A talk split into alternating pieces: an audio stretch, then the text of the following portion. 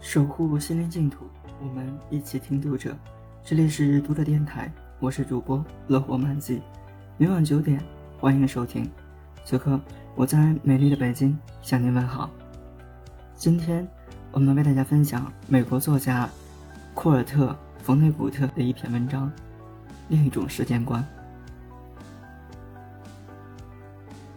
比利常常幻想自己来到一颗叫着特拉法马多的星球。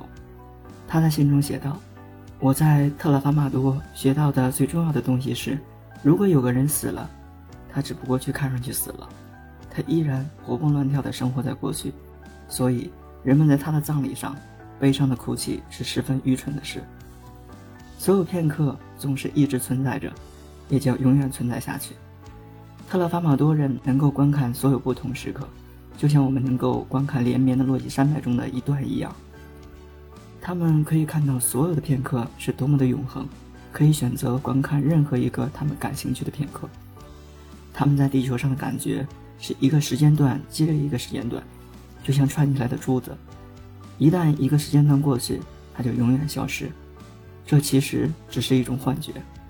如果地球上的人想刻苦学习的话，有一件事，他们可以效法，不去理会糟糕透顶的日子，专注于美好的时光。